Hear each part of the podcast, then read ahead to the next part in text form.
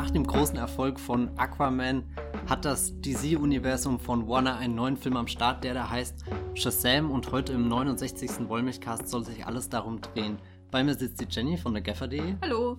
Und ich bin der Matthias von das Filmfeuilleton. Gleich an dieser Stelle sei natürlich vor Spoilern gewarnt. Wir werden über Shazam sehr ausgiebig reden. Außerdem geht es um den neuen Film von Harmony Korine, The Beach Bar mit Matthew McConaughey in der Hauptrolle. Jenny erzählt außerdem etwas über die vier apokalyptischen Reiter von Vincente Minnelli und ich habe mir das Phantom der Oper von Joel Schumacher angesehen. In diesem Sinne viel Spaß beim Zuhören. Jetzt kommt erstmal Musik.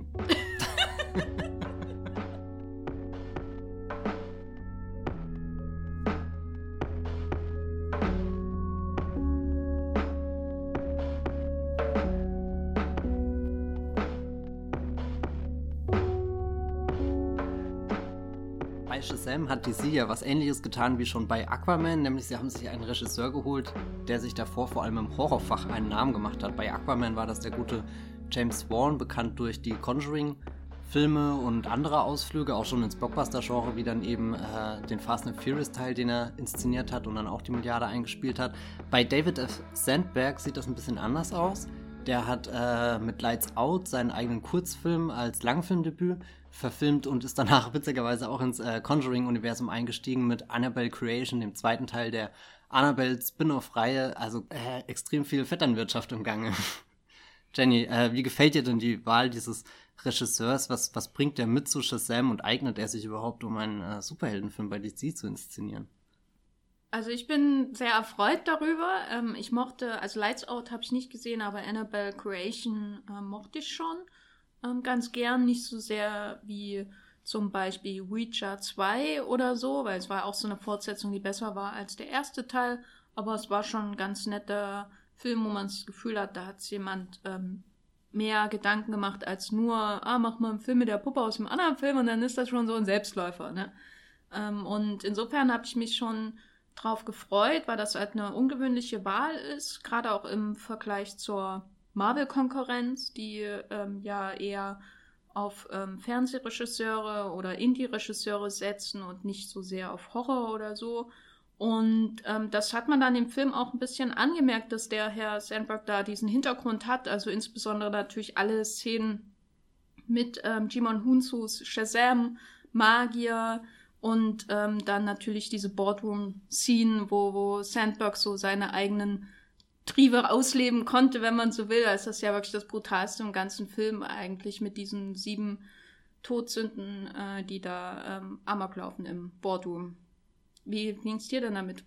Also dieser Boardroom ganz konkret hat mich ein bisschen an Sam Raimi erinnert, der in seinen Spider-Man-Film ja dann auch, gerade im zweiten Teil gibt es so eine Szene, wenn äh, Doc Ock hier aus dem Krankenhaus erwacht mit seinen äh, äh, Tentakeln und wie das inszeniert ist, ist ja schon fast wie in einem Evil Dead-Film, wenn, wenn die Finger irgendwie so über den Boden kratzen und die, äh, diese Boardroom-Szene kommt ja auch sehr plötzlich irgendwie in Shazam, der irgendwie lange braucht, um so ein Gleichgewicht zu äh, finden, aber das fällt halt einfach raus, weil sehr radikal äh, eigentlich wichtige Figuren für den Antagonisten äh, teilweise aus dem Fenster geschmissen werden oder einfach irgendwo hinter der äh, verblichenen Wand äh, verschwinden und wir und, können. Und vorher ist ja noch diese Wissenschaftlerin, die bei lebendigem Leib quasi verbrennt. Ah ja, stimmt. Oh Gott. Also die Tür ähm, berührt, was mich an das Finale von Harry Potter 1 ins, äh, erinnert hat. Ah.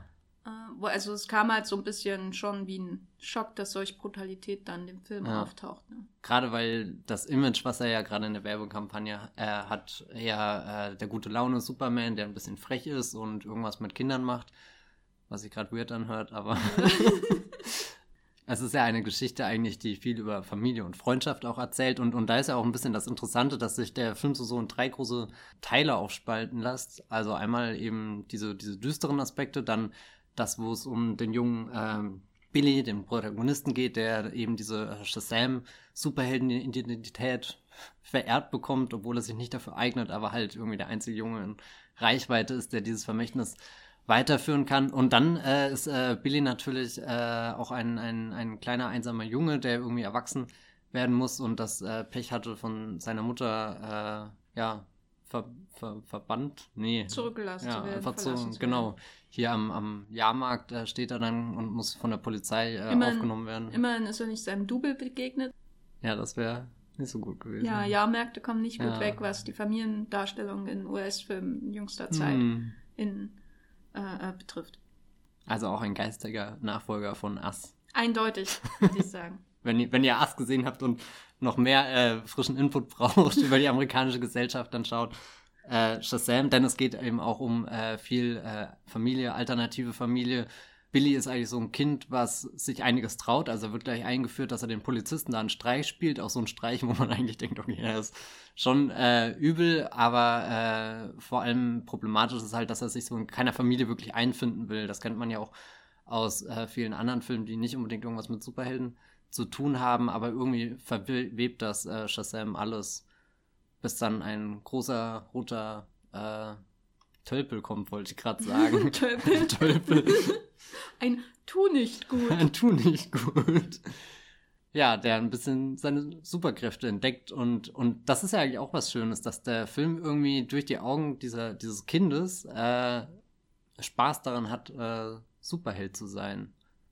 Ja, also vor allem bei dank des zweiten Kindes, was ja noch eine Rolle spielt, Mhm. nämlich der beste Freund von Billy, der ist ja quasi der weltgrößte DC-Fan. Ich kann mir auch vorstellen, dass er ähm, äh, Snyder Cut Hashtags bei Twitter bedient in seiner Freizeit. Er hat äh, alle möglichen ähm, Franchise-Artikel vom DCU zu Hause rumstehen, auch mit den aktuell aufgemotzten Logos, die, aus, die man aus den Kinofilmen kennt, nicht aus den Comics unbedingt so. Also sieht halt eindeutig nach Kinofilm-Kram aus und nicht nach Comic-Filmen. und es spielt ja auch wirklich im selben Universum. Mhm. Da, das unterscheidet den Film ja schon von den anderen DC-Filmen. Also wenn man von mehreren sprechen kann, also speziell halt Aquaman und ähm, in gewisser Weise auch Wonder Woman. Dazwischen war ja noch ein Film, über den wir einfach gar nicht reden. Da gibt es einen Podcast dazu. Gibt's doch, ne? Justice League Ja. gibt's einen, ja. Da haben wir einen gemacht. Kann mich nicht gar nicht mehr dran erinnern, was in dem Film überhaupt passiert. Ähm, Steppenwolf kam da. Genau, äh, also- und man darf das sozusagen der, aus der, der einen, einen Kopf kleineren äh, Kinder-Jugendperspektive auf dieses DCU blicken und schauen, wie toll das doch eigentlich ist, diese Kräfte zu haben und dazuzugehören. Und das macht sicher einen charmanten Aspekt von Shazam aus. Das, ist das eigentlich das erste Mal, dass sich das DCU äh, oder das DC-Universum selbst in einem Film so wahrnimmt? Also klar, irgendwie in Batman vs. Superman wird verhandelt, was es bedeutet, dass dieser Halbgott jetzt auf der Erde sein Unwesen treibt, aber es ist ja doch nochmal anders, wenn auf einmal jemand einfach Fan der, der Marken ist, irgendwie so, so, so eine Mischung aus, wenn, wenn bei Jurassic Park schon die, die Merchandise-Produkte im Film vorgestellt werden und äh, du sie eigentlich schon direkt mitnehmen könntest. Oder dann eben auch äh, im Marvel Cinematic Universe haben sie ja auch irgendwann angefangen, dass die Helden popkulturelles Gut geworden sind, über das die Menschen reden, wo, wo eben Fans von Iron Man existieren oder so. Das habe ich jetzt das Gefühl, es macht, macht Shazam zum, zum ersten Mal ganz groß.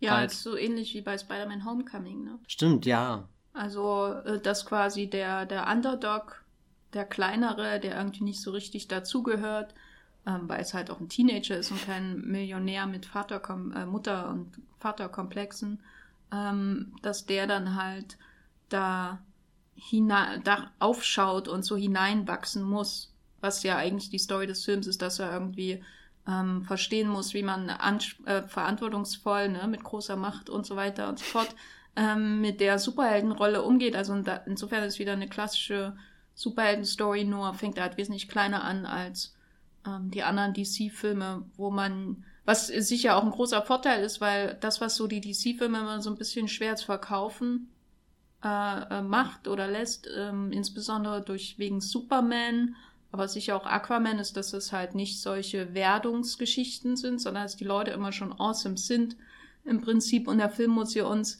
humble und äh, äh, äh, ähm, in Menschengröße quasi verkaufen, obwohl die Leute, auch Wonder Woman natürlich schon so übermächtig sind, während ähm, bei den Marvel-Filmen ja irgendwie immer die kleinen Leute groß werden oder die großen Leute, also wie zum Beispiel Thor, der ja schon übermächtig stark ist von Anfang an, ähm, so arrogant sind, dass sie schon wieder klein wirken ne, und in ihrer Rolle hineinwachsen müssen.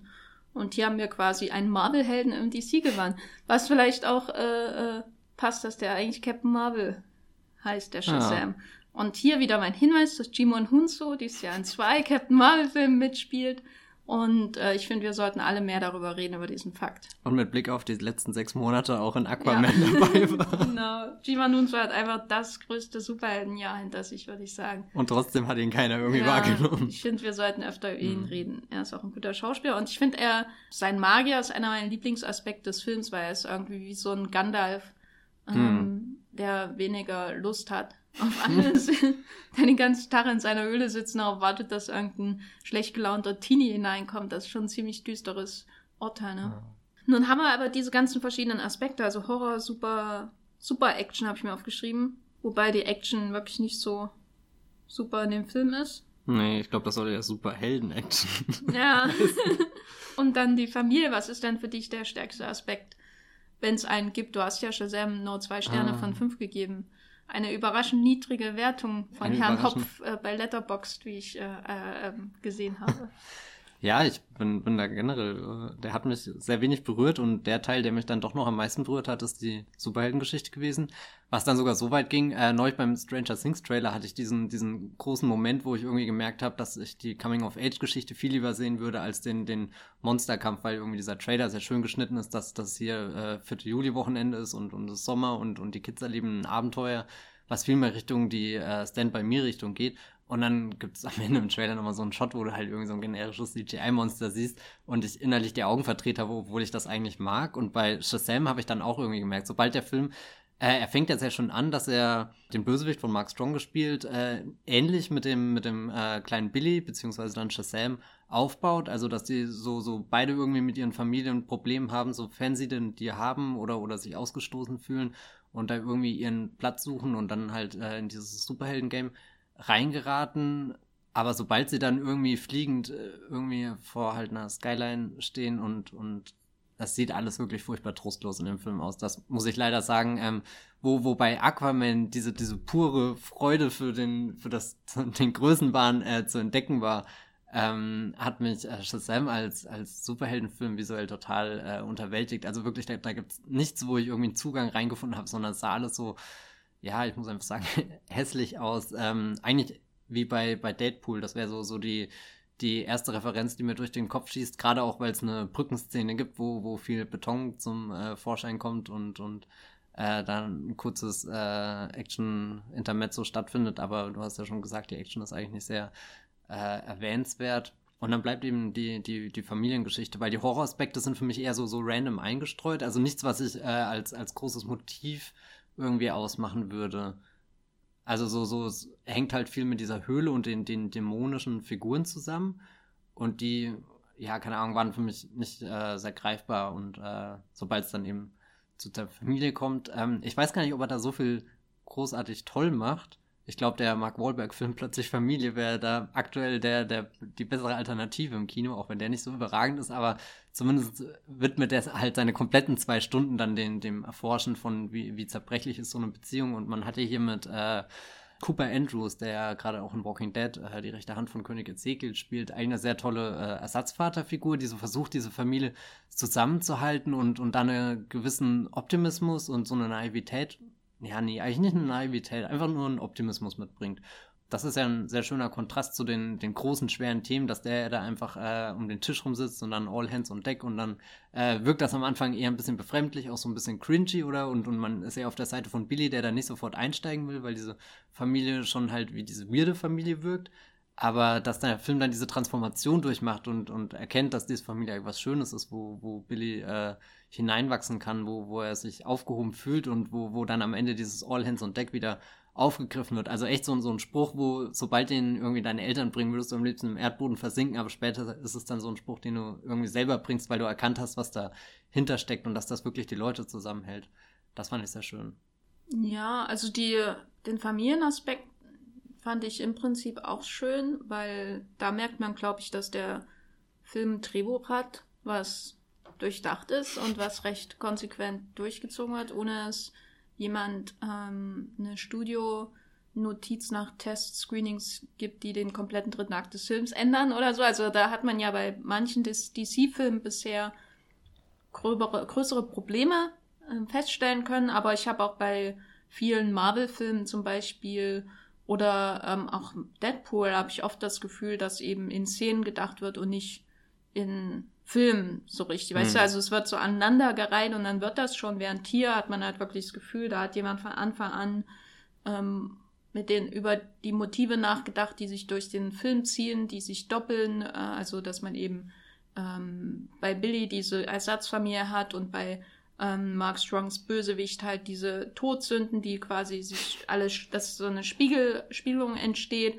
und das irgendwie, wie das auch mit dem Bösewicht beginnt und seiner Kindheit, weißt du, dass es, es wirkt einfach so, als hätte jemand ein Drehbuch geschrieben. Und das ist, äußert sich halt am besten bei der Familie, so wie sie aufgebaut ist, wie das auch zu Ende erzählt wird. Ähm, seine ganze Suche nach seiner Mutter und so weiter. Aber da ist, äh, taucht dann auch das auf, was den Film irgendwie fundamental unsympathisch für mich macht. Ähm, nämlich diese Mutter, ähm, wie gesagt, Spoiler voraus, ähm, mittendrin, kurz bevor man denkt, jetzt müsste doch eigentlich der Showdown mit Mark Strong ähm, passieren, findet Billy ja seine Mutter, hm. ne, nach der er vorher schon gesucht hat und immer an falschen Häusern geklingelt hat und so weiter und so fort.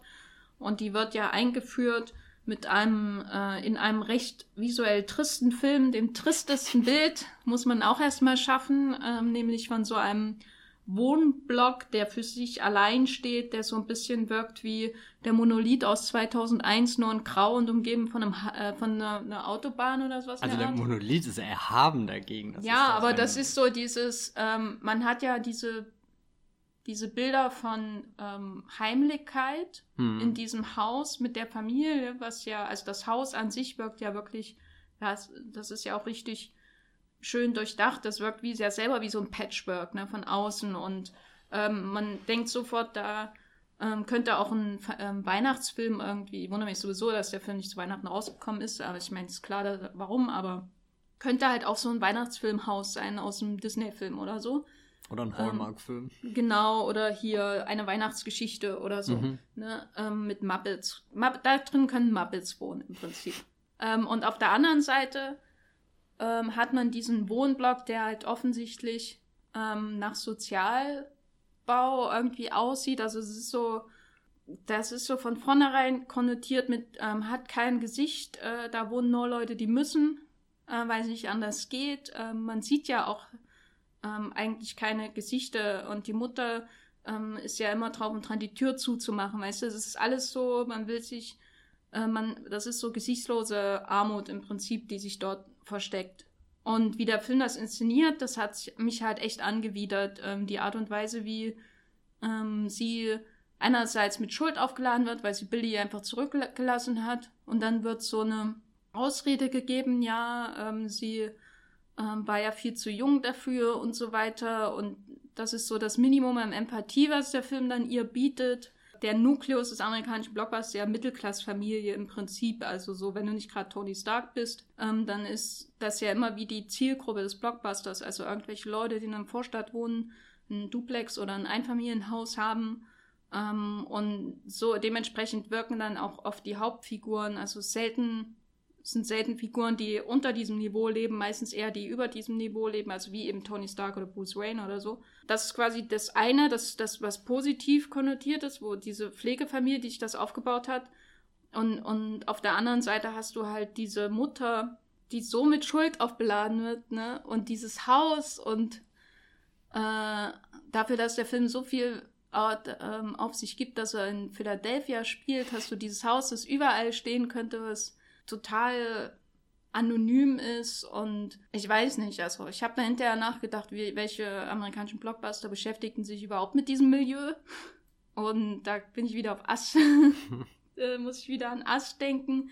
Und das ist interessant, dass ja irgendwie die amerikanischen so amerikanische Mainstream-Filme, wenn man so will, doch sich immer sehr unwohl fühlen, wenn sie sich mit solchen Schichten beschäftigen müssen, während zum Beispiel in Großbritannien das ja ein ganzes Genre ist, sich mit Le äh, dass diese Leute irgendwie ähm, zu Helden zu stilisieren, ne? wenn man so will. Mhm. Also da ist immer ganz viel Empathie da und Verständnis und ähm, das ist ein wichtiger Teil der Gesellschaft, während hier die Leute, die kein Einfamilienhaus haben, die sind halt der letzte Dreck, hat man das Gefühl in Shazam.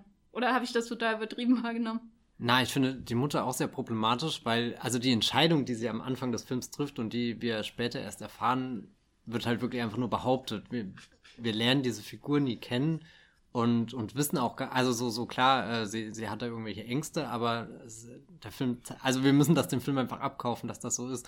Irgendwie habe ich auch zu dem Punkt, du hast so, so gesagt, alle machen sich bereit, dass jetzt der Showdown kommt und dann kommt das noch dazwischen. Ich habe auch irgendwie nicht mehr ge damit gerechnet, dass, dass diese Eltern nochmal eine Rolle spielen, zumal ja eben der Mark Strong-Vater auch sehr schnell aus dem Film äh, gekegelt wird. Ähm, kann das äh, verstehen, dass das dir Bauchschmerzen bereitet. Und ja, es, es macht den Film nur unnötig äh, kompliziert, aber löst ja, dann nichts auf oder so. Ja, so, willst so, ja eigentlich nicht damit beschäftigen, genau warum so, sie so, das so, gemacht ja. hat. Das, deswegen meinte ich auch vorhin, äh, plötzlich Familie ist dann halt der Film, dann dreht sich alles darum, auch wenn, wenn Danny den, den richtig großen Durchbruch erreicht, aber, aber er hat halt nicht so viele Dinge, die dann für Ablenkung sorgen und vor allem halt auch nicht so Sachen wie Mark Strong als Bösewicht sollte etwas sein, was verboten gehört. Das, das gab es in den letzten Jahren so oft im Kino zu sehen und ich habe jetzt auch bei Shazam nicht das Gefühl gehabt, dass er da wirklich noch was, noch Lust hat, in, in so eine Rolle zu investieren, weil er genau weiß, wie das für ihn laufen wird, nämlich nicht gut. Manchmal habe ich das äh. Gefühl, er wird äh, da gecastet, ähm, weil äh, man seinen Kopf so gut freistellen kann mit irgendwelchen grauen CGI-Hintergrund. Aber nee. Das ähm, ein, ein Wort noch zu der hm. Mutter. Ähm, ich möchte ja nicht, nicht, ich möchte nicht, dass es so klingt, als wäre ich dagegen, dass schlechte Menschen in Filmen schlechte Entscheidungen treffen oder so.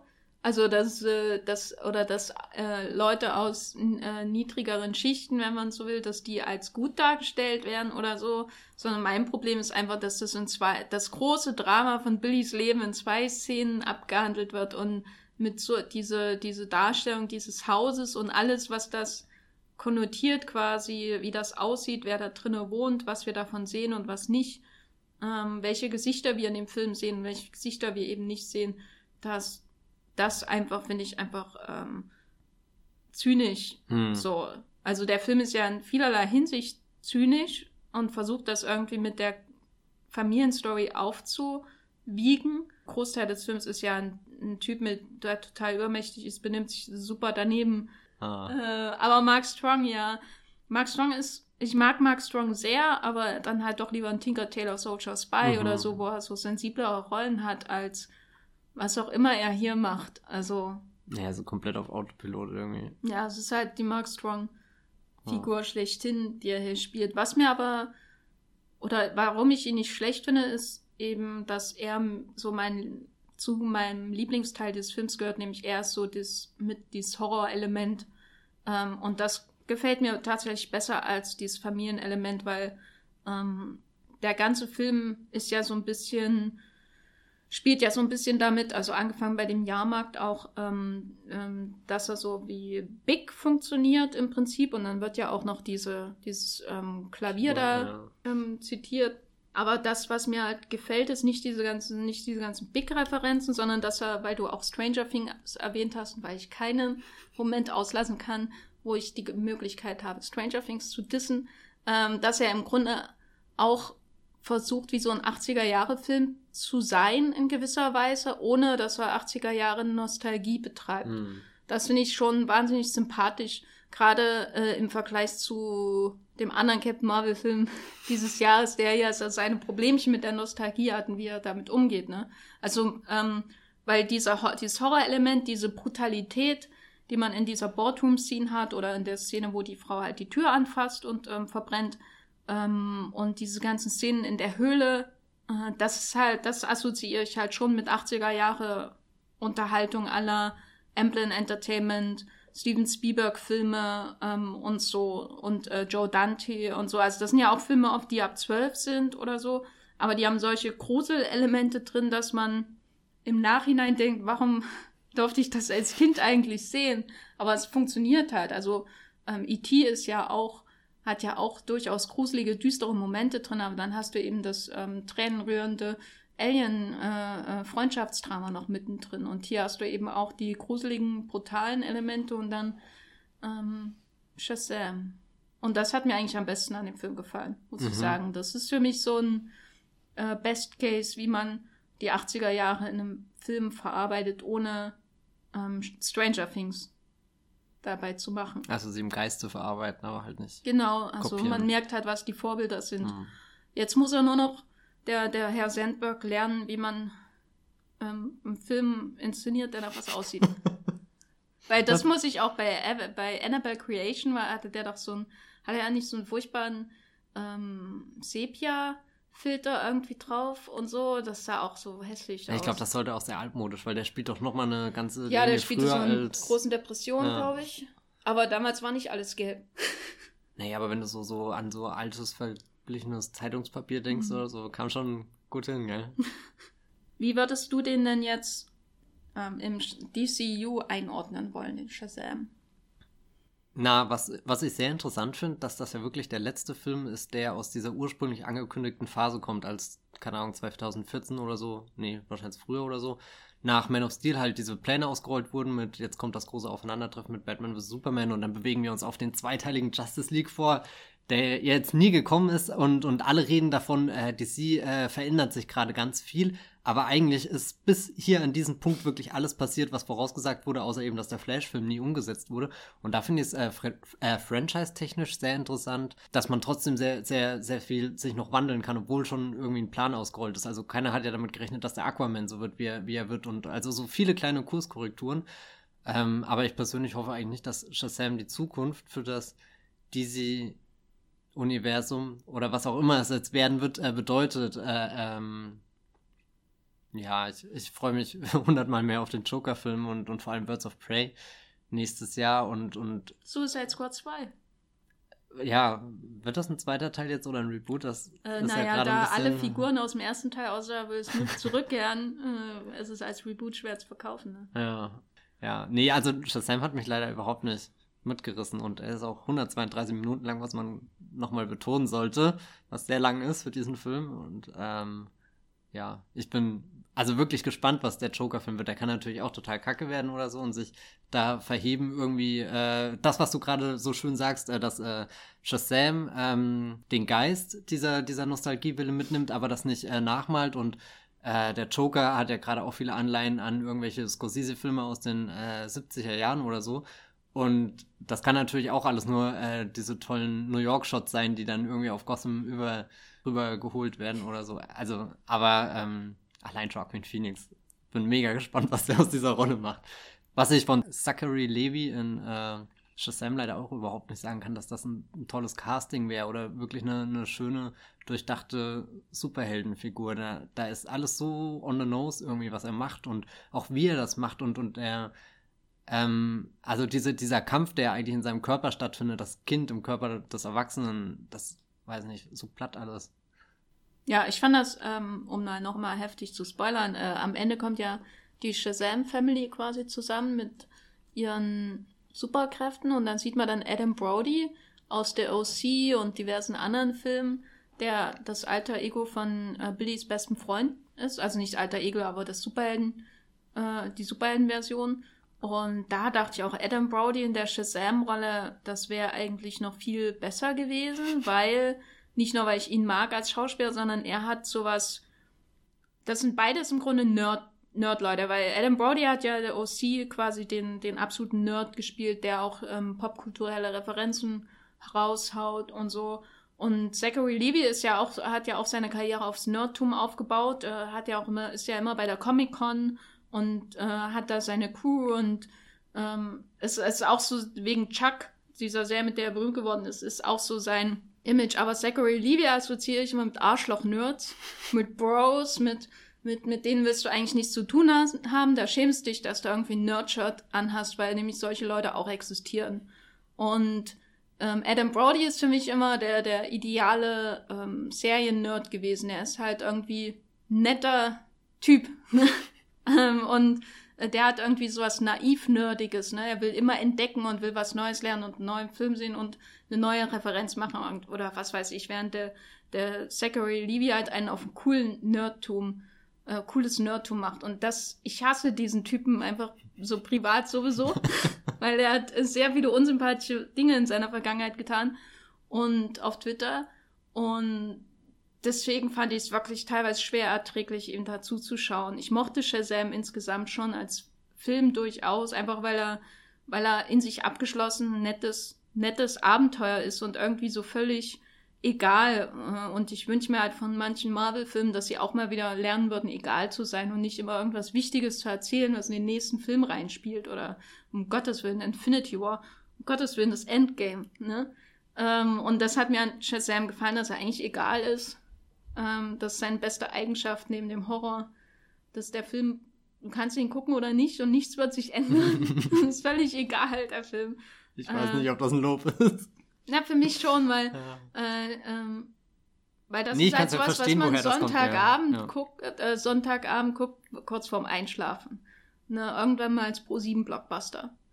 Und sowas muss es auch geben. Ähm, weil die, die anderen DC-Filme, insbesondere natürlich die ersten, die waren auch sehr weit von egal entfernt. Die wollten immer ganz viel sein. Ähm, aber Zachary Levy ist so ein, ich, ich hasse den Kunden. Ich hasse ihn und der Film hat mir dabei nicht geholfen, dass er am Ende noch Adam Brody auffährt, der, der eindeutig der bessere Zachary Levy ist. Punkt. Das ist alles, was ich zu Shazam zu sagen habe. Aber was das DCU angeht, äh, freue ich mich immer noch, dass es existiert. Bin gespannt, wo es hingeht. Ich hoffe auch nicht, dass sie diesen Film als Vorbild nehmen. Ich hoffe, es geht einfach so weiter, dass es einfach ein bunter Strauß an Katastrophen und Erfolgen ist, weil ähm, das macht es wesentlich interessanter als diese, diese Kontinuität von Marvel. Hm. Zumindest, ich finde es auch besser als ein besserer Film als Captain Marvel, damit ich es mir hier aussprechen kann, dass dieser Captain Marvel eindeutig besser ist als die Captain Marvel von Marvel dieses Jahr. Und jetzt kann Matthias nichts mehr sagen, weil ich schließe dieses Segment ab des Podcasts. Punkt.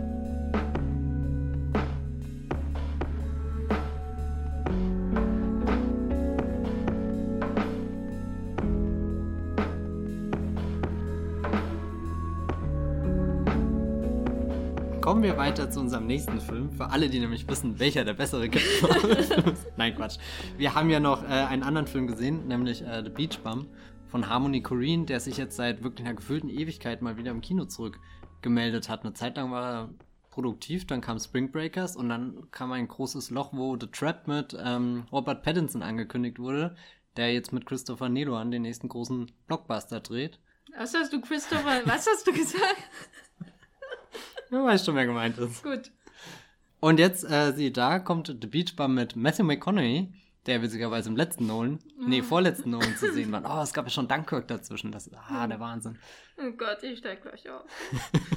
ja, sag mal, Jenny, was ist denn dein erster Eindruck von The Beach Bum gewesen? Also ich wusste lange Zeit nicht, ähm, was das jetzt eigentlich ist, was ich da schaue. Manchmal dachte ich, ist das eine Kifferkomödie, weil dann habe ich überhaupt kein Interesse dran. Äh, es hat mich auch vorher abgestoßen. Ich habe ihn dann primär geguckt, weil ich ähm, so eine York-Kinokarte hatte und ich sagte, ich muss, ich habe mir vorgenommen, jedes Wochenende in zwei Kinofilme zu gehen, damit sich das Ding lohnt. Ähm, nee, das lohnt sich doch schon, wenn du im Monat ungefähr. Ist mir, nee, nee, das ist, ich musste mehr. mehr. Okay, ja. Mhm. Ja, ja. Und äh, letzte Woche war ich ja nur in Dumbo und nicht mal in einem York-Kino, ne? Das, ja, ja, ja. Und ähm, so viel dazu. äh, und äh, wie gesagt, ich mag keine Kifferkomödien, ich kann damit überhaupt nichts anfangen. Da war ich dann doch manchmal sehr unklar, was das jetzt eigentlich soll, aber dann kam immer dieser, dieser Score von John Debney. Debney, heißt er so? Ja, ich glaube schon. Hm. Und der hat mich so fertig gemacht, der hat so mein Gehirn zermalmt, das wirkte ähm, ein bisschen so, als wollte jemand mit einer Säge halt äh, meinen Schädel aufsägen und dann Zucker reinstreuen, äh, während während irgendwie die schlimmsten Sachen passieren. Und da habe ich dann langsam das Gefühl gehabt, ich verstehe, was er da macht. So ansatzweise. Ich habe nicht das Gefühl, dass ich wirklich weiß, was er da getan hat. Aber ich habe irgendwie das Gefühl, dass da mehr dahinter steckt als eine Kifferkomödie oder ein sehr teurer Florida-Urlaub von der ganzen Kuh. Obwohl manche Bilder eindeutig so aussehen, als wäre es ein schöner Urlaub gewesen.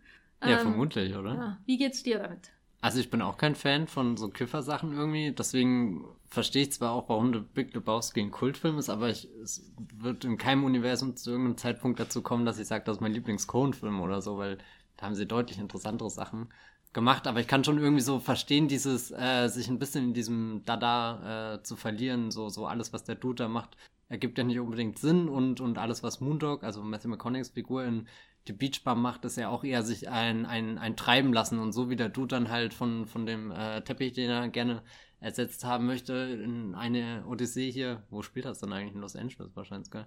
Gott, schon so lange nicht mehr gesehen. also der Film ist gut, kein, kein, äh, kein falsches Bild hier.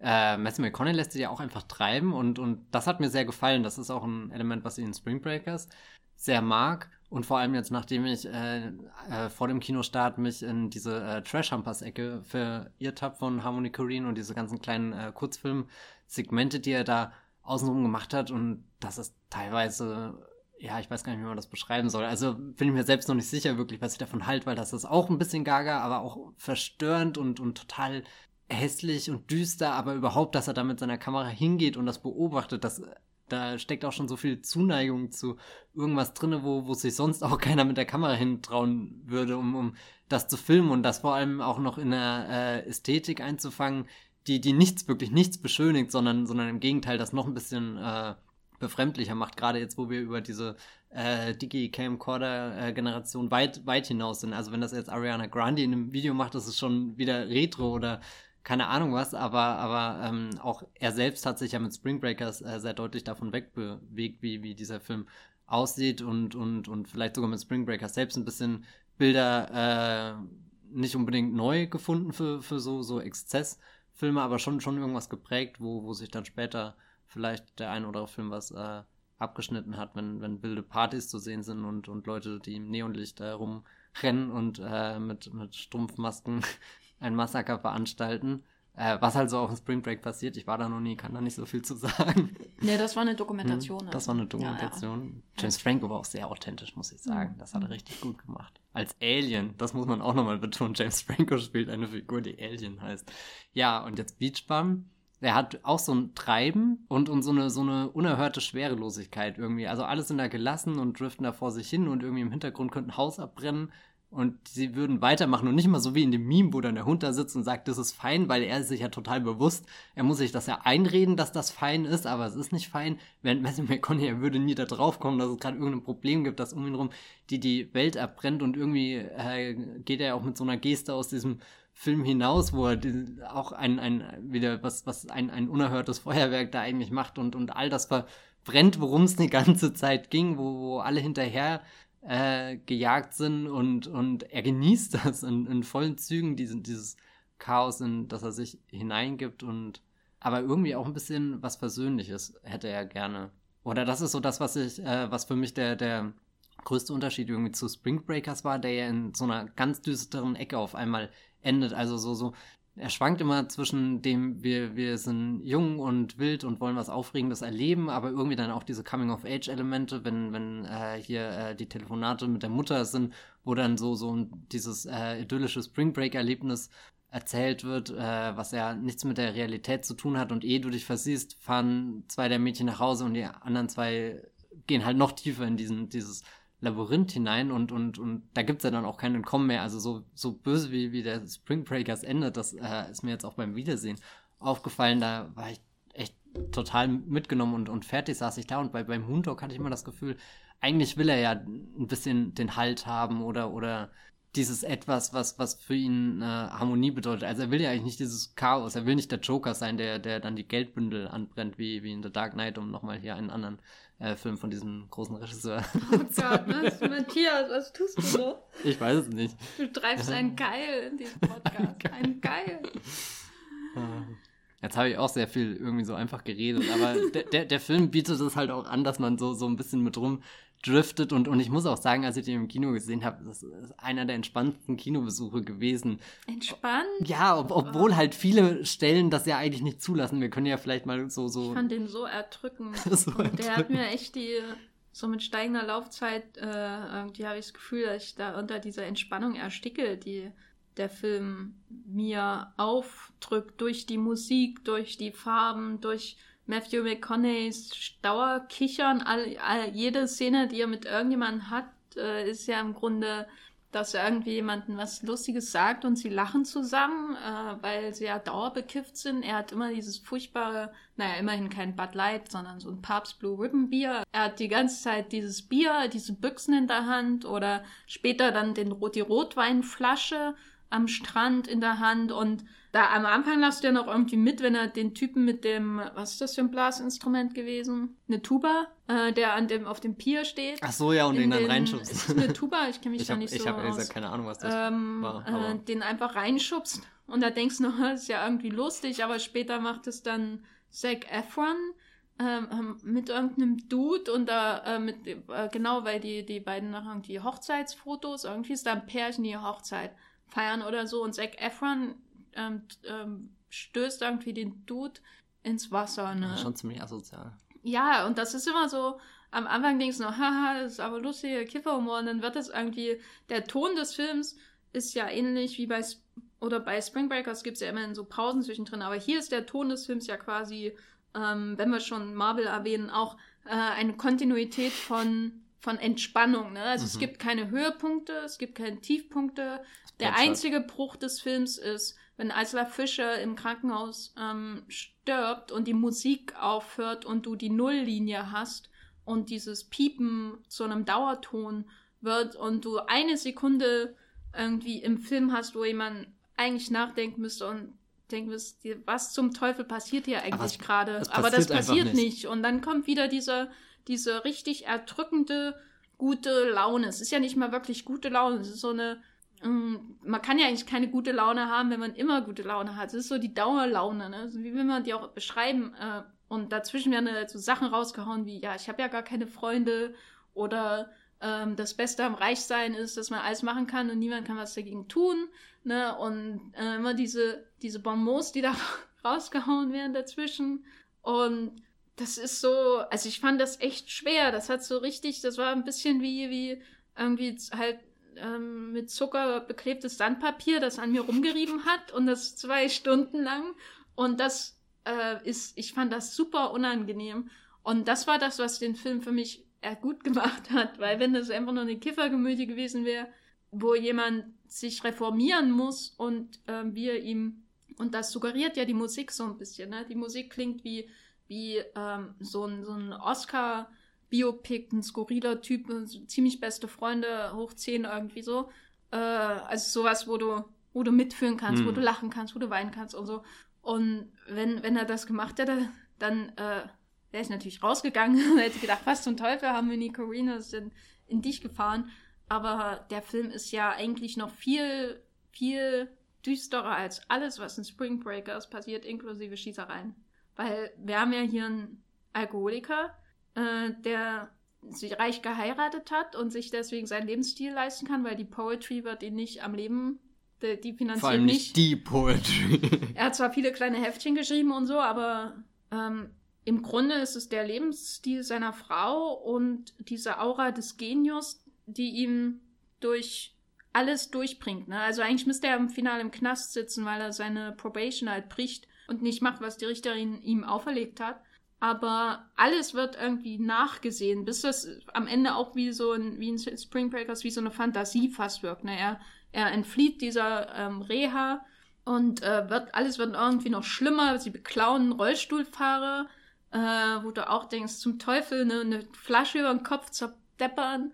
Ähm, und der Ton ist weiterhin, yeah, yeah, ne? Und das wird ja wie so ein Albtraum, nur ähm, ist die Stimmung des Films immer gleich, so dass du als Zuschauer nicht konditioniert wirst und zu sagen, jetzt musst du dich komisch fühlen, jetzt wird's gruselig, jetzt musst du dich fürchten um, oder jetzt musst du nachdenken, hinterfragen, was denke ich mit dieser Figur. Sondern die, die Musik ist immer äh, ladida halt. Ne? Und das fand ich echt so graus, also der Film so grausam teilweise, da, wenn du überlegst, was mit dem Typen passiert. Und düster, weil alle ihn ja, alle sind ja Enabler im Prinzip seines Verhaltens und leiden darunter selber. Also er steigt mit seiner Frau in das Auto und lässt sie fahren und ähm, macht weiter, als wäre nichts geschehen. Aber das ist auch das, was ich meinte mit so, er wünscht sich die Versöhnung, aber es wird nie den Moment geben, wo irgendjemand diesen Film aufwacht und halt merkt, wie, wie abgefuckt das ist. Also so, so, das, das mit der Frau passiert ja dann doch recht früh und, und später nochmal in einem noch makaberen Moment diese äh, Martin Lawrence-Sache, wo wo das so lang vorbereitet wird und so lang damit gespielt wird, wo, wo eine Familie, die im Urlaub an den Florida Keys ist. Was für eine Familie und was für Geschichten. Ja, ja, genau. Und, und, und dann springt er da ins Wasser und, und er rafft eigentlich nicht, dass er gerade auch wirklich in den Tod gesprungen ist und, und Also bis dann wirklich irgendwo ein Körperteil abgebissen wird. Und selbst dann, wenn das Körperteil abgebissen wird, sagt nie nicht irgendjemand was. Also so, so, so, sondern die Party geht weiter. Ja, vor allem so mit einem Lächeln auf diesem kranken, Krankentrage hat er dann seinen Fuß in der Hand. Und also so, so der Unterschied zu, äh, wenn, wenn Ayla Fischer hier stirbt, dann ist sie halt tot, dann kann sie nicht mehr reagieren. Wenn Martin Lawrence reagiert ja noch in dem Film und, und schafft es auch nicht, Moondog mal zu sagen, ey, wegen dir oder wegen mir oder wegen dem, diesem Lebensstil geht gerade alles Wobei Ayla. Fischer ja immer in den Moment der Wahrheit hat, weil ihre letzten Worte sind ja I'm such a fuck up. Stimmt. Äh, wo du denkst, Aber eigentlich müsste jetzt irgendwas passieren. Das ist auch das, was mir an dem Film gefällt. Das ist eben, was du vorhin angesprochen hast von Harmony Queen. Ähm, diese Liebe zu seinen äh, absolut bizarren hm. äh, Figuren, die er hat. Also das macht diesen Film, das macht diesen Film auch so äh, unangenehm, finde ich, weil ähm, da kommt halt niemand mit dem Zeigefinger und sagt, jetzt ist das, aber so geht das aber nicht, lieber Zuschauer, sondern er macht das in den Ton, wie, wie er, wie Montag das vielleicht auch selbst wahrnehmen würde, ne? Was willst du auch anders wahrnehmen, wenn du dauerbekifft bist und nicht die ganze Zeit irgendwie ruhig stellst, damit du keine Sekunde deines Lebens nachdenken musst, was du eigentlich machst. Also, mhm. und so fühlt sich ja der Film an. Wie, wie dauersediert. Also, das ist na, wirklich so, als würde dir jemand, als hättest was, dir jemand irgendwie die ganze Zeit so ein Beruhigungsmittel nehmen und dann ähm, spürst du nicht mehr, wie, wie dein Fuß gefressen wird. so fühlt sich ja, der ja. Film an. Also Sondern du findest es eher noch witzig, weil guck mal, da ist ein Hai. Ich dachte, ja, das sind da Delfine. Ja. Also, man sollte ihn nicht als ähm, Kifferkomödie einfach nur auf die leichte Schulter nehmen. Ich habe das Gefühl, da ist ähm, vor allem, weil ich ihn nicht so lustig fand, dass, äh, dass er als Kifferkomödie an sich gelungen wäre. Also als Komödie ist er mir nicht lustig genug. Was ist denn so die prototypische Kifferkomödie? Naja, sowas wie Friday oder hier die Cheech and Chong Filme oder halt, ja, The Big Lebowski hat das, da hast du ja einen Vorteil, dass noch viele andere Figuren ja. existieren, außer der eine Kiffer. Würde Lombok oder Lambok? Ja, beide? Lombok, oh Gott. Ja, die Würzburg, aber das war es auch schon. ähm, ja, was ist dein Fazit zu diesem Film, in dem Figuren mitspielen wie Lingerie und Captain Wack. Ich glaube, ähm, na, Spring Breakers schon macht er sehr schön da weiter, wo er aufgehört hat, obwohl da jetzt so eine große äh, Pause dazwischen war. Ähm, ich wollte den die ganze Zeit nochmal anschauen, aber habe es aus irgendeinem Grund nicht geschafft, weil ich nicht weiß, ob, ob ich dann eben nochmal das Gleiche spüre, irgendwie so diese, diesen, diese Gelassenheit, wo, von der ich vorhin so geschwärmt habe, obwohl das eben alles so, so grausam ist. Aber das fasziniert mich eben auch, dass ich selber würde es nie zu diesem Punkt kommen lassen, aber das dann irgendwie auf der Leinwand zu sehen, wo jemand offenbar gar kein Verantwortungsbewusstsein besitzt und das so, so schön außer Kontrolle kommen lässt, das ist schon ein Erlebnis, ein Abenteuer irgendwie. Das ist, glaube ich, nicht, also es ist kein Spring Breakers 2 für mich geworden. Also der ist nochmal ganz anders eingeschlagen, das habe ich jetzt auch wieder gemerkt, als ich den wirklich das erste Mal seit, äh, äh, wann kam der bei uns? 2013? Haben wir den nicht im Rollberg damals gesehen? Ja, das war, ja, mit, äh, hier einem, äh, mit Robert, oder? Ja. Grüße, falls er zuhört. Stimmt.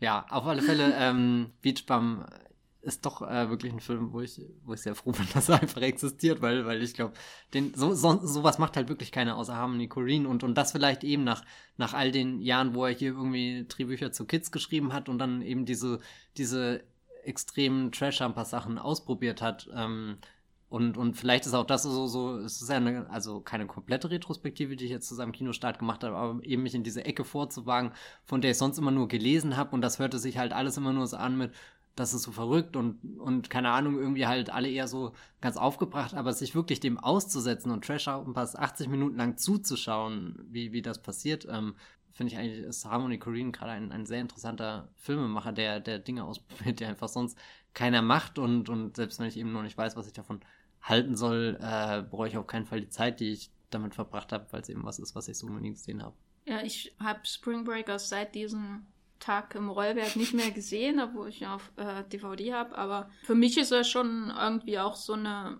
Kontinuität thematisch in gewisser Weise, weil es ja auch letztendlich um ähm, komatöses Partytum geht. Also quasi die Erwachsenenvariante von Spring mhm. Breakers im äh, Prinzip. Was würde, was wäre, wenn eine Figur aus Spring Breakers zum Spring Break nach, Break nach Florida fährt und nie abreist? Und herauskommt halt sowas wie Beach Bum, was schon sehr düster ist, so als Vision. Ähm, und in gewisser Weise ist es quasi äh, ein schönes sonniges Pendant zu der goldene Handschuh von Fatih Akin. Mm. Äh, muss ich sagen, weil, weil das ist ja auch so ein Film, wo es in gewisser Weise nicht nur, aber es geht auch um Alkoholismus und es geht um dieses Milieu, dass das so, wo sich da alle zusammenfinden, um diesen, dieser, ähm, diesen allgemeinen Stumpf, Stumpfsein so zu frönen, ne? weil äh, anders kommst du halt, äh, oder anders kommst du halt nicht klar, so in der Art. Und hier die Art und Weise, wie, da, wie er die, diese einfach so Typen im Umkreis von äh, Moondog beobachtet, hat mich halt schon ein bisschen daran erinnert. Und man muss sagen, das Cast ist schon ziemlich toll. Also Ella Fischer ist, finde ich, super, aber auch ähm, Jonah Hill, der jemanden spielt, der ungefähr 20 Jahre älter ist als er, nämlich Moondogs Agent.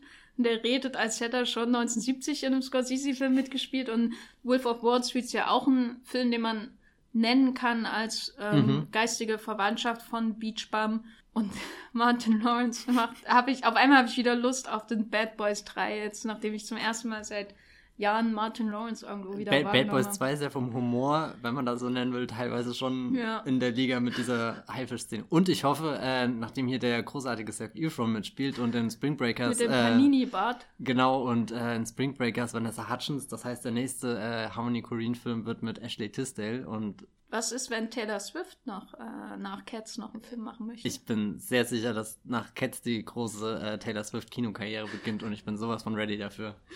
Gut, also wir können Beach Bum absolut empfehlen. Wenn er äh, bei euch in einem Kino äh, irgendwo läuft, dann äh, lasst ihn euch nicht entgehen.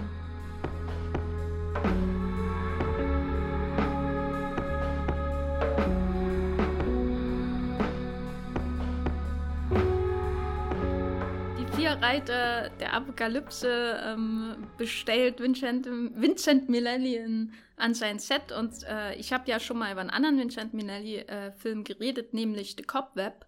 Und das verbindende Element ist natürlich Charles Boyer, äh, über den ich ja ähm, schon seit einer Weile eine Retro mache. Er hat insgesamt drei Filme mit Vincent Minnelli gedreht. Äh, die waren alle drei äh, katastrophale Flops. Äh, und zwar The Cobweb in den 50ern und dann Four Horsemen of the Apocalypse 1962 und dann im letzten Film von Vincent Minnelli hat äh, Boyer auch eine kleine Szene mit Ingrid Bergmann zusammen. A Matter of Time von 1976, war auch ähm, Boyers letzter Film und das war auch eine Riesenkatastrophe. Alles, was ich darüber gelesen habe bisher, habe ich nicht gesehen, habe ich auf DVD. Ich bin schon so gespannt ähm, werdet ihr sicher früher oder später auch hier im Wollmilchcast was drüber hören. Das Mittelstück aber ist Four Horsemen of the Apocalypse. Ähm, in einer Zeit gedreht, als äh, Minelli ähm, langsam, aber sicher so ein bisschen die, die Macht über seine Filme ähm, entglitt. Das, äh, er hat aber zu dem Zeitpunkt ähm, immer noch so abgewechselt Flops und äh, anerkannte Meisterwerke.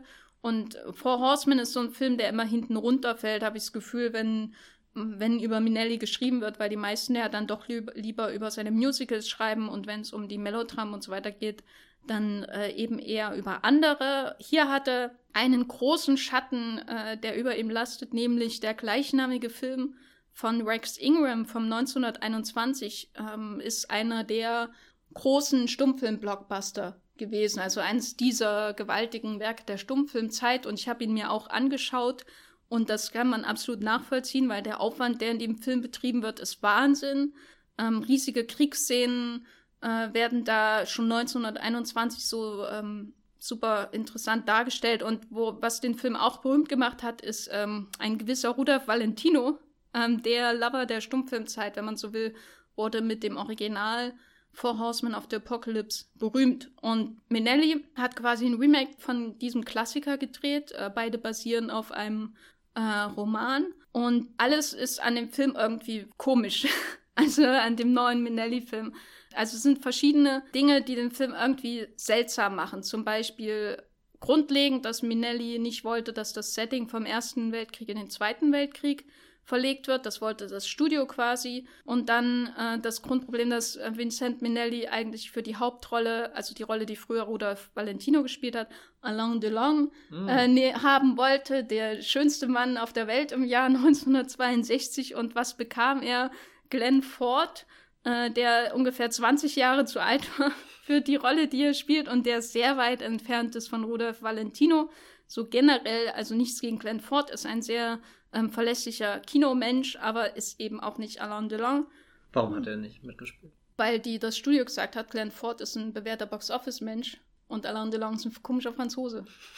Äh, und Alain Delon wäre aber durchaus eine logische Wahl gewesen, weil es geht nämlich um eine halb französische, halb deutsche Familie. Ähm, ein, äh, es gibt einen spanischen Großvater, noch so ein seltsames Ding an diesem Film, gespielt von Lee J. Cobb, der zehn Jahre jünger ist als die beiden Schwiegersöhne, die in dem Film auch mitspielen. Einer davon ist Charles Boyer, der, dem, äh, als der Film gedreht wurde, schon 63 Jahre alt war.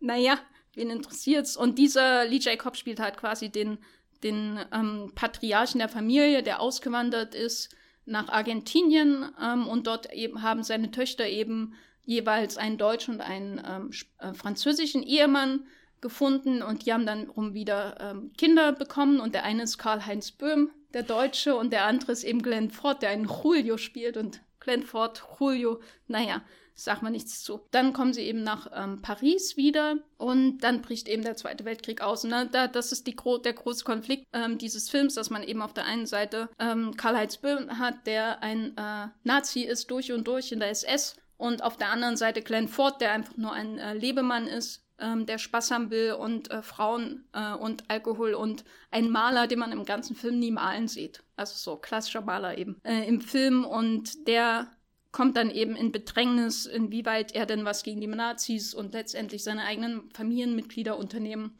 muss. Das ist so die Grundidee, ähm, die äh, er auch mit dem Original natürlich teilt. Und äh, Ingrid Tulin, äh, große Schauspielerin, spielt die weibliche Hauptrolle, die allerdings gedubbt wird die meiste Zeit von Angela Lansbury. Das ist auch so was Komisches an dem Film. Es sind einfach so viele komische Elemente. Und im Grunde ist auch irgendwie nachvollziehbar, warum er gefloppt ist deswegen, weil irgendwie alles nicht so richtig zusammenpasst. Die, die, wenn die Hauptfigur schon so katastrophal fehlgecastet ist, was will man da auch machen? Aber ich fand ihn trotzdem großartig. Ne? Also, ich habe auch extra das Original geschaut, den mochte ich auch. Aber ähm, ich finde diese Entscheidung, den Film in die ähm, Nazi-Besetzung von Paris zu versetzen, finde ich ziemlich grandios weil es eben dadurch nicht, also der, der erste Film ist so, wird so gehandelt als großer Antikriegsfilm, so einer der ersten großen Antikriegsfilme. Ich habe ihn eher wahrgenommen als anti-deutschen Film, in dem Sinne, dass die, die Deutschen da so als die, in diesem Hun Hunnenbild irgendwie noch so dargestellt werden. Das fand ich auch sehr spannend, ähm, weil die, die amerikanische Propaganda im Ersten Weltkrieg hat die Deutschen ja als diese Pickelhaubenhunnen dargestellt haben, die kommen, um die Frauen zu vergewaltigen. Ähm, und im Grunde übernimmt der erste Film dieses äh, Bild von den Deutschen. Und hier sind die Deutschen natürlich schon eher solche äh, wirklichen äh, ultra-rational kalten Denker-Nazis halt. Das macht es irgendwie noch spannender, weil man auf der einen Seite diesen Lebemann hat und auf der anderen Seite den Karl-Heinz Böhm, der wie so ein Indiana Jones-Bösewicht so ein bisschen ist, aber eben noch mit so einem Funken da war mal ein Mensch drunter. Das finde ich prinzipiell interessanter, ähm, vor allem weil eben es nicht nur darum geht, ähm, geht, äh, geht Glenn Ford irgendwann in die Armee, um in den Krieg zu ziehen, weil äh, da ist ja nicht mehr viel Krieg in Frankreich zu dieser Zeit. Die, die Deutschen haben quasi schon gewonnen, Paris ist besetzt, sondern eher geht er in die Resistance. Äh, und das, äh, das ist quasi dann die zweite Hälfte dieses Films. Und da kommt dann so ein richtig spannend, eins der spannendsten Set-Pieces äh, über drei parallele Handlungsstränge erzählt, äh, was, äh, die ich so überhaupt bisher gesehen habe, die ich jetzt von Minelli so gar nicht erwartet habe. Aber das ist eigentlich ähm, interessant einfach für, wenn man so Minellis Werk betrachtet, weil die erste Hälfte ist wirklich so dieses Dekor-Kino, was man von ihm kennt. Also wenn dann eben die, die grauen äh, Wehrmachtsuniformen in die barocken Räume hineindrängen und äh, die, die Familie da so auseinanderbricht, visuell auch, also wie Minelli da wieder die ganzen Menschen anreiht in seinen Räumen. Das ist für mich einfach äh, das Schönste, was, man sagt. Das ist ja auch das, was ich an Johnny Toe-Film sehr mag. Äh, und hier, hier äh, ergeht er sich ja auch da richtig an, wie viele Leute kann ich in einen Raum packen und in ein Bild, ohne zu schneiden. Ähm, das hat man ja auch in The Cobweb und hier auch. Ähm, das ist für mich einfach so die pure Lust an seinem Blocking von den Figuren. Äh, ist, äh, ach, da geht mir das Herz auf. Und dann kommt eben diese, diese Agenten und oder nicht Agenten, aber dieser Widerstandsthriller noch mit rein. Ähm, also zwei sehr unterschiedliche Filmhälften und da kommt dann auch Glenn Ford richtig zu seiner ganzen Glenn Fordness, wenn er, wenn er weiß, was er unternehmen soll. Da kommt dann, weil Ford hat ja auch in so ähm, in Gilda mitgespielt zum Beispiel. Also ist auch so ein 40er Jahre Krimi-Held und Noir-Held irgendwie so ein bisschen. Und hier in der zweiten Hälfte darf das, darf er das richtig ausleben, weil diesen Lebemann, äh, den nimmt man ihm so gar nicht ab muss ich sagen. Was mir aber auch an dem Film äh, gefällt, ist, dass er halt einfach komplett am Rad dreht. Man hat halt wirklich, und äh, Manelli hat das angeblich ja auch selber mehr oder weniger gesagt, dass er so wenig, er konnte so wenig entscheiden, was das Setting des Films angeht, dass er halt alles in die Bilder geworfen hat, was er noch konnte. Und das merkt man halt richtig. Ähm, äh, da gibt es dann irgendwelche ähm, Newsreel-Szenen, Berlin 1939, wo man die Nazi-Aufmärsche sieht und alles ist in blutrote Farbe getränkt und dazwischen dann die, die Schauspieler aus dem Film, die dann in Hitlergruß äh, sehnlichst äh, äh, dem Führer entgegenwerfen sozusagen und dann gibt es eine Warschau-Sequenz, die ebenfalls aus Newsreel, Footage und äh, äh, extra gedrehten traurigen Gesichtern äh, besteht, wo dann äh, quasi ein farblicher Regenbogen über die Zerstörung von Warschau gelegt wird, wo man sich einmal denkt, was zum Teufel? Das ist so, und natürlich die vier apokalyptischen Reiter, die in dem ersten Film auch schon sehr präsent sind, also die nicht nur ein Symbol sind, sondern die man auch sieht, die erscheinen hier natürlich am Himmel. Ich bin einfach platt äh, von dem Film und muss an dieser äh, Stelle auch sagen, dass mir die Boyer-Figuren in Minelli-Filmen wirklich gefallen, weil das sind meistens ziemlich erbärmliche, eigentlich nette Leute, aber die irgendwie so ein bisschen erbärmlich sind. Also bei ähm, The Cobweb hat er ja einen Alkoholiker gespielt, der immer noch der ähm, Chefarzt der Klinik war. Und hier spielt er halt den Vater, der neutral ist und der, ähm, der irgendwie immer buckelt so ein bisschen, wenn seine Nazi-Verwandtschaft ihn hin und her stößt. Und äh, während der Sohn dann langsam politisch wird, ist er irgendwie schon total gebrochen von dieser ganzen, äh, von diesem ganzen Grauen, was da über Paris hinwegzieht, weil er, äh, Minelli inszeniert ja Paris am Anfang wie in An American in Paris, also als zauberhafter, schöner Ort, wo man nachts an der Seine lang geht und es nicht nach Pisse stinkt, wie es nämlich in Wirklichkeit ist, sondern alles immer noch romantisch und schön ist. Ähm, und dann kommen eben diese Nazis rein. Und ich hatte auch einen Text äh, gelesen, es gibt auch ein schönes Buch, ähm, Vincent Minelli, The Art of Entertainment, so eine Aufsatzsammlung über aus Jahrzehnten, in denen über Minelli geschrieben wurde. Und da hieß es auch in einem äh, von Jean Duché oder so, dass, dass es quasi das, das eine Dekor das andere verdrängt, das Dekor des Träumers, dieses ähm, was Minellis Helden sind ja immer irgendwie auch Träumer, die der Realität zu entfliehen suchen, dementsprechend auch immer irgendwelche Maler und so weiter, die ihre eigene Realität, äh, Traumrealität konstruieren und dann kommen eben die Nazis rein und verdrängen alles mit ihren, mit ihren Uniformen und äh, marschieren über die Champs-Élysées und äh, ja, ich kann ihn euch unbedingt empfehlen. Der ist in Deutschland auf, auf DVD zu haben. Ist nicht gerade die schönste Edition auf der Welt, aber es ist immerhin äh, leicht zu bekommen. Four Horsemen of the Apocalypse. Schaut euch auch das Original an, äh, wenn ihr die Chance habt. Auf jeden Fall äh, Wahnsinn, Wahnsinn, Wahnsinn. Ist das denn wie hier der Visconti, die Verdammten? Äh, also na, er hat nicht so viel Spaß mit den Nazis wie Visconti. also Visconti also Visconti, an Visconti erinnert mich eher der alte Film, weil okay. der alte die, die Nazi, äh, die, die deutschen Hunnen auch so als ähm, perverse ähm, äh, Tanzmäuse irgendwie darstellt, ne? Die, die kommen und die ganze, das, die Burg in Beschlag nehmen und saufen und äh, Sex haben. Und hier gibt es zwar auch so ein, zwar ein paar Szenen, wo die, wo die Nazis explizit damit assoziiert werden, dass sie die äh, Frauen für sich beanspruchen und äh, auch gegen deren Willen. Also es gibt explizit zwei Szenen, die das thematisieren, aber insgesamt sind das alles sehr ähm, eher ist eher so bürokratisches Grauen, was die halt darstellen und suggerieren. Four Horsemen of the Apocalypse ist auf jeden Fall viel besser als sein Ruf. Und Charbonnier spielt mit, ist immer ein Grund zu gucken, trotz Glenford.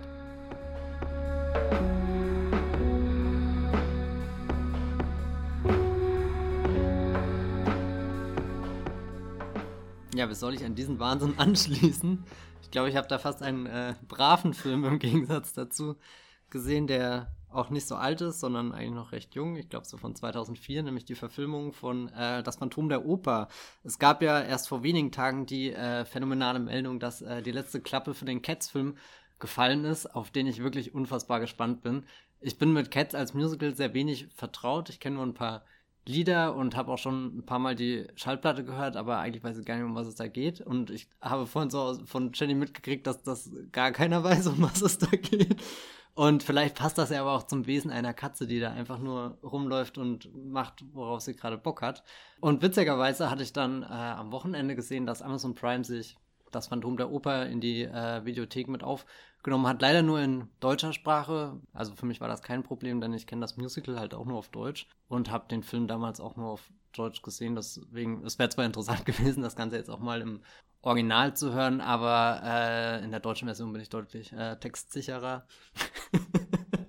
Hast du mitgesungen? Äh, es ist tatsächlich, ähm, Phantom der Oper ist ein Musical, was mich äh, sehr geprägt hat. Äh, seit, seit meiner Kindheit und gerade als dann äh, der Prolog anfängt, wo äh, diese Auktion im alten Opernhaus stattfindet, äh, habe ich echt gemerkt, dass ich alles mitsprechen konnte. Also ich habe es nicht mitgesprochen, aber die Sätze waren so im Kopf drin, wie ich die ersten zwei Harry Potter Filme irgendwie äh, mitreden kann oder Findet Nemo und, und den ersten Flut der Karibik. Das hat mich echt ein bisschen überrascht, weil irgendwie so Andrew Lloyd Webber eigentlich äh, kein, keine große Rolle in den letzten paar Jahren meines Lebens gespielt hat. Äh, das hat sie jetzt irgendwie bezahlt. keine Ahnung.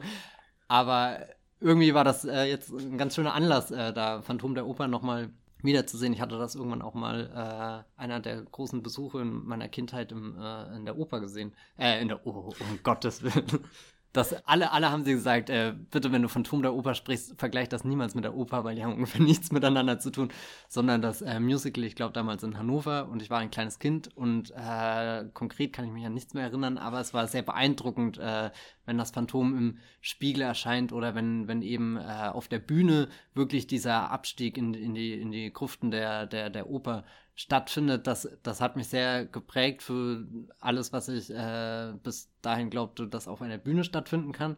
Das habe ich mir bis zu dem Zeitpunkt eher langweilig äh, vorgestellt, aber das Phantom der Oper hat da schon so sehr, sehr viel, äh, was, was Inszenierung und so angeht, äh, getriggert, darüber nachzudenken, wie, wie kann man da Dinge äh, in Bewegung setzen.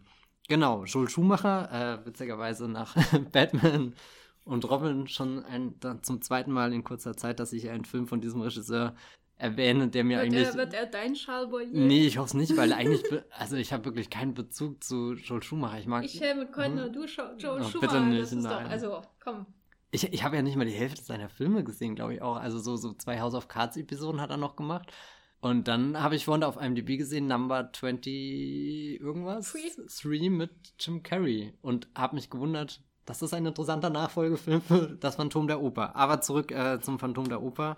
Ihn jetzt wiederzusehen, ich habe ja gerade gesagt, er beginnt mit dieser, äh, mit diesem Prolog, wie auch das äh, Stück und hat da auch gleich den Einstieg, wie so ein alter Schwarz-Weiß-Film, taucht er da ein und, und das, ah, das hat mich schon hineingezogen und, und das war alles großartig und, und irgendwie die, die, die Erwartung zu wissen, was gleich passiert und dann wird dieser äh, Lüster entzündet und auf einmal wird der Film farblich und dann kommt dieses Orgelthema und oh, das war wirklich ein purer Gänsehautmoment, das hatte ich so nicht erwartet, aber vielleicht spielt er mir auch meine äh, Nostalgie irgendwie einen Streich, ähm, denn danach war ich erstmal nicht so der Meinung, dass der Film so gut inszeniert ist, wie er sein könnte. Dieser, dieser Lüstermoment wird halt auch viel von der Musik einfach getragen, die dann, äh, du hast am Anfang dieses Stille, die Farben sind ausgeblichen, alle Menschen, die du siehst, sind alt, also so, so, es ist wirklich am Ende der Geschichte, die, dieser Anfang.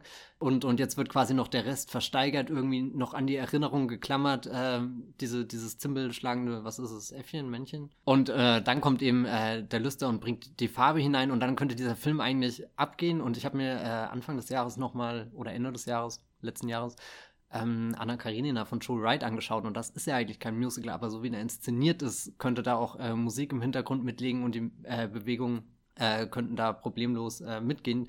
Das, das, das, findet ja im Endeffekt auch alles auf einer Bühne statt, diese Anna Karenina-Film, obwohl die Vorlage ja, keine Ahnung, über tausend Orte verstreut ist und, und viele Jahre überdeckt und, und Joe Wright äh, bricht dann eben die Kulisse auf, dass, dass da mal irgendwas äh, ins Freie geht oder, oder wieder reinkommt und, und dann drehen sich da die Leute im Kreis und, und sobald die Kamera einmal sich 360 Grad gedreht hat, ist plötzlich eine ganz andere äh, Kulisse da. Das macht jetzt der Joel Schumacher überhaupt nicht beim Phantom der Oper. Das wirkt am Anfang doch sehr, sehr statisch, auch weil er immer wieder auf die, die, die gleichen Einstellungen so zurückgeht, wenn er uns äh, das Opernhaus zum Beispiel äh, das Innere dieses Opernhauses zeigt, wo ich dann zwischendrin das Gefühl hatte, äh, vielleicht ist das nie komplett nachgebaut gewesen und deswegen wählt er immer diesen einen komischen Winkel, der uns irgendwie die Bühne in der Gesamtheit zeigt und dann äh, rechts davon noch ein bisschen diese, äh, wie sagt man, Kabinen, wo man drin sitzt, äh, das, diese Logen, genau.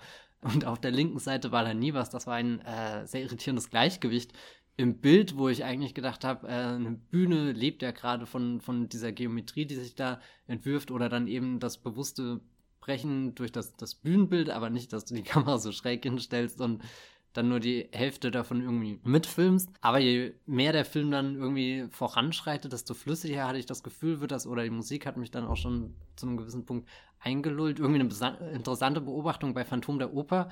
Äh, das habe ich alles so verinnerlicht, die Harmonien, aber äh, dann teilweise diese, diese Mischung aus, er versucht wirklich klassische Operelemente einzubauen, aber hat dann auch diese äh, modernen Sachen und, und teilweise äh, äh, auch irgendwas, was ich jetzt den 80ern zuordnen würde, wenn das Schlagzeug irgendwie einsetzt oder so.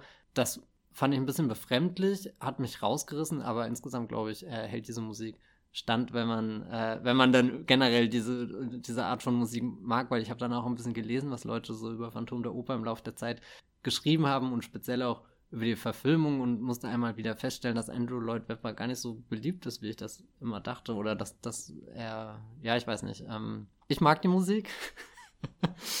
ähm, vieles, was da passiert und äh, vor allem dann, wenn der Film anfängt, seine, seinen, seinen, seinen größten Moment eben äh, auf den zuzusteuern, nämlich das, also so, so, so der, der Höhepunkt des ersten Akts, wenn Christine dann von dem Phantom äh, in, die, in die Unterwelt entführt wird und das ist halt auch in, in dem Film umgesetzt, wie, wie, wie, wie man das sich vorstellen muss. Äh, es geht mit einem Schiff, dann, dann immer tiefer und, und Treppen hinab und dann kommen auch irgendwann die Kerzenleuchter aus dem Wasser hochgefahren und leuchten, was ja, glaube ich, keinen Sinn ergibt, aber es ist so ein starkes Bild und, und auch, auch pure Gänsehaut wieder bei, bei, bei der ganzen Musik, die im Hintergrund läuft. Was überhaupt nicht funktioniert, ist äh, Jared Butler als äh, das Phantom.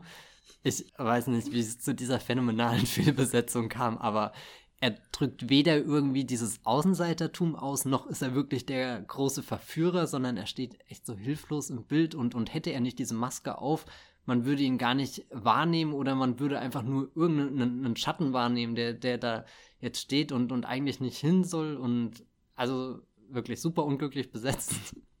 Emmy Rossum dafür äh, umso interessanter. Nach The Day of the Tomorrow wären das ja zwei großartige Jahre für sie gewesen. Oder kamen die überhaupt in vielleicht sogar einem gleichen Jahr? Ähm, oder zumindest äh, die große äh, Zeit in ihrer Karriere, bevor dann Shameless angefangen hat. Und natürlich Patrick Wilson, wo ich vorhin erfahren habe, dass er auch schon eine lange äh, Musical-Geschichte hat. Das wusste ich auch nicht.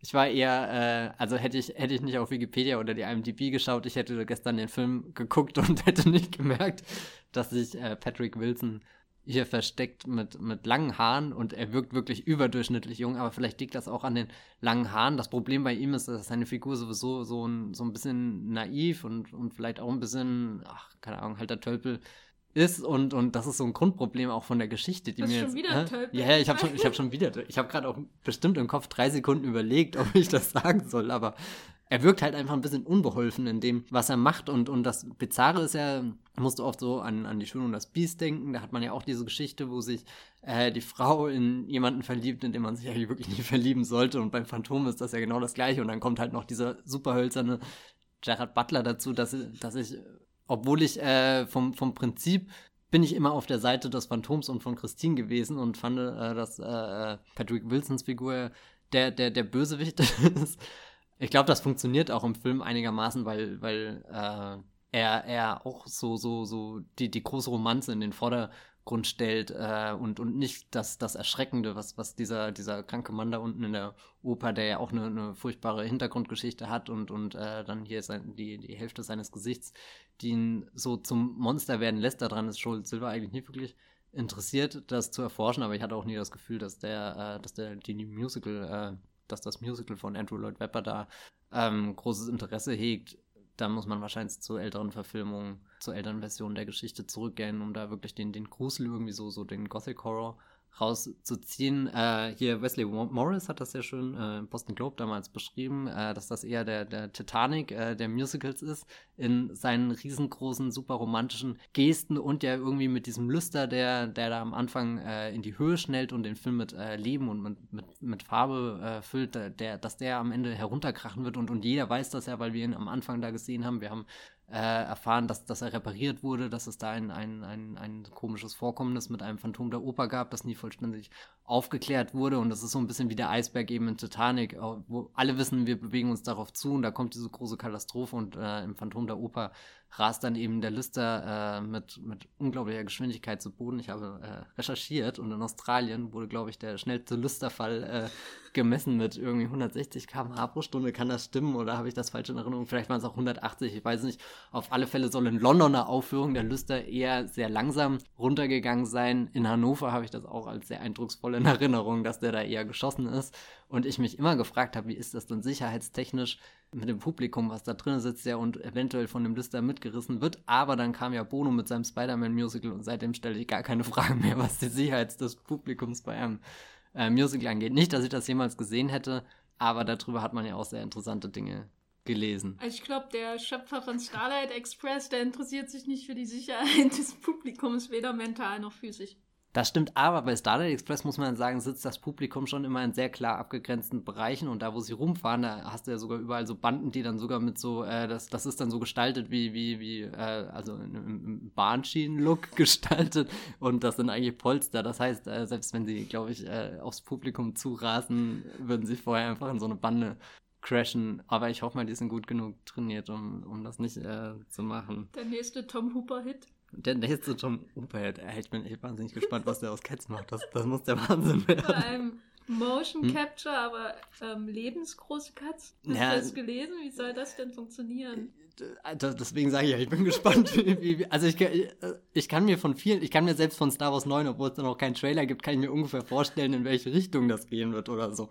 Aber bei Cats, da reicht meine Vorstellungskraft einfach nicht aus und ich bin bereit, mich von allem überwältigen zu lassen, was Tom Hooper da auf die Leinwand schmeißt. Aber zurück zu Joel Schumacher, er schmeißt ja auch viel auf die Leinwand und hat dann neben diesem großen äh, Abstiegsmoment auch noch den Maskenball und das war so, glaube ich, das, wo, wo der Film am, am vollkommensten ist, mit, mit seinem super prächtigen Set, mit all den Kostümen, mit, mit auch der Kamerabewegung, also wirklich speziell, äh, die Kamera bewegt sich für meinen Geschmack viel zu wenig in diesem Film, dafür, dass es hier eben um Musical geht, wo, es schon Filme wie Moulin Rouge und keine Ahnung was gab, wo gezeigt haben, wie, wie schnell sich da alles drehen kann und, und, äh, und die Musik beim Phantom der Oper gibt das ja definitiv her, dass man sich da, da äh, mitreißen lassen kann von dem Tanz und, und bei der, der Maskenball-Szene äh, ist natürlich auch ein sehr tolles Stück, was da im Hintergrund äh, zu hören ist, was sehr viel Euphorie mitbringt und sehr laut ist und dann in dieser Konfrontation endet, wo äh, das Phantom der Oper äh, nicht nur in seinem Keller sitzt, sondern sich dann auch der Öffentlichkeit zeigt in diesem roten Anzug und, und der neuen Maske und dann kommt es auch zum Duell und so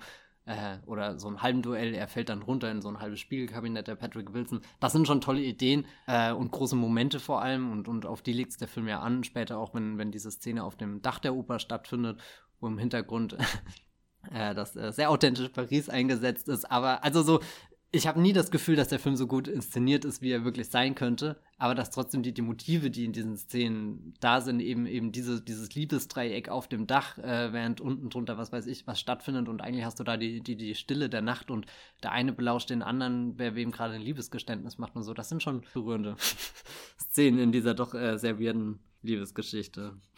Ich weiß nicht, ob äh, mein Musical-Geschmack so gut ist, wie ich ihn gerne hätte. Nein, das Phantom der Oper, da muss man sich nicht schämen. Aber ich äh, stehe ja auch auf andere Musicals, die Tom Hooper zum Beispiel inszeniert okay, hat. Okay, gut, dann sage ich nichts mehr dazu.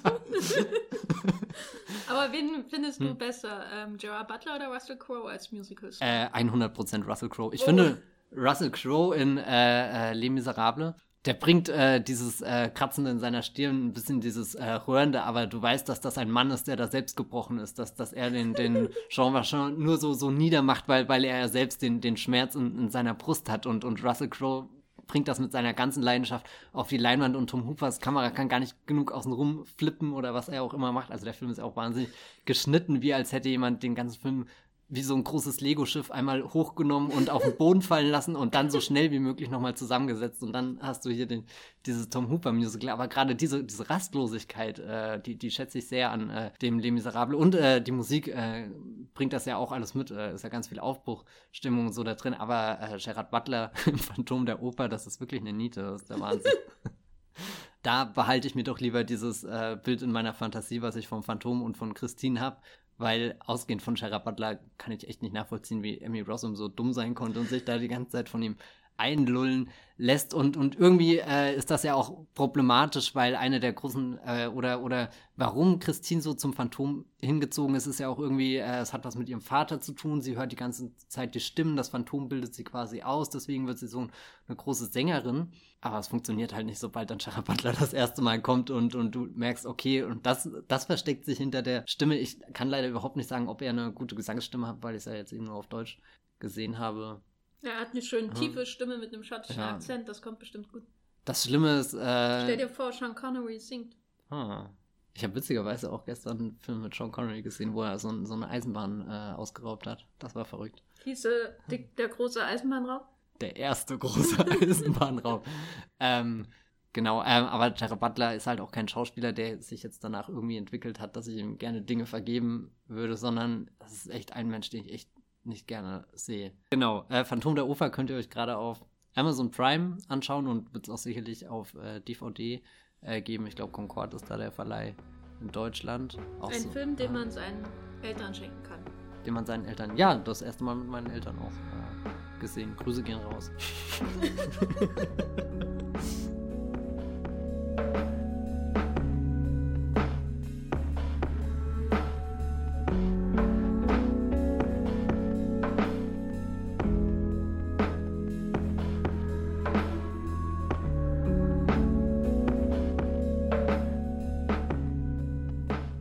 heute ein buntes Programm voller Beachbums und was, ich habe schon wieder vergessen, worüber haben wir überhaupt, äh, stimmt, Shazam. Shazam. Ein, ein sehr erinnerungswürdiger Film offensichtlich.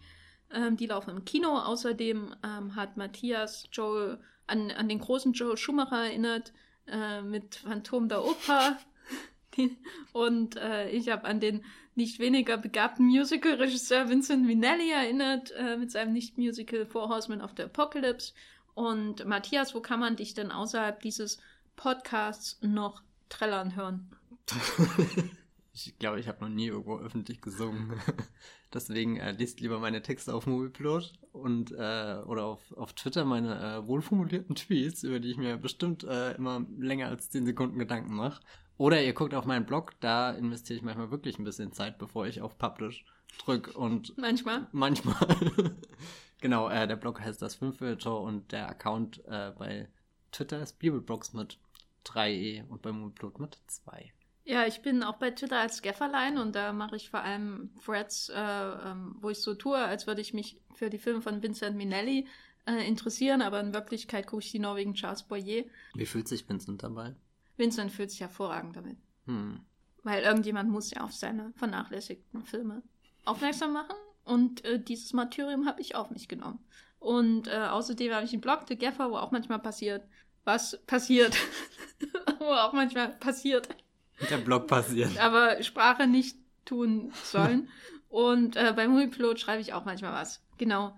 Ähm, wenn ihr Feedback habt, dann könnt ihr gern an feedback.wollmilchcast.de schreiben oder bei uns bei Twitter irgendwie antickern. Und ähm, genau, ihr könnt den Wollmilchcast auch bei Spotify hören. Ähm, seit einer Weile schon, aber da wollte ich nochmal explizit darauf hinweisen, weil ich immer noch nicht glauben kann, dass wir das geschafft haben, da durchzukommen. Äh, aber ich glaube, jetzt darf da auch jeder rein, deswegen Hm. sind wir auch da. Könnte das in eine Playlist quasi mit Andrew Lloyd Webbers Cats Genau. packen? Du kannst ähm, den Bäumigcast hören, dann hörst du das komplette Öffre Öffre. von Andrew Lloyd Webber durch und dann äh, hörst du den Bäumigcast nochmal. Das sind doch tolle Memories. Oh Gott. Oh Gott. Learn to be lonely steht hier. Ist auch ein Lied äh, aus Oper. Gut, nehme ich mir zu Herzen. Ähm, bis zum nächsten Mal. Tschüss. Ciao.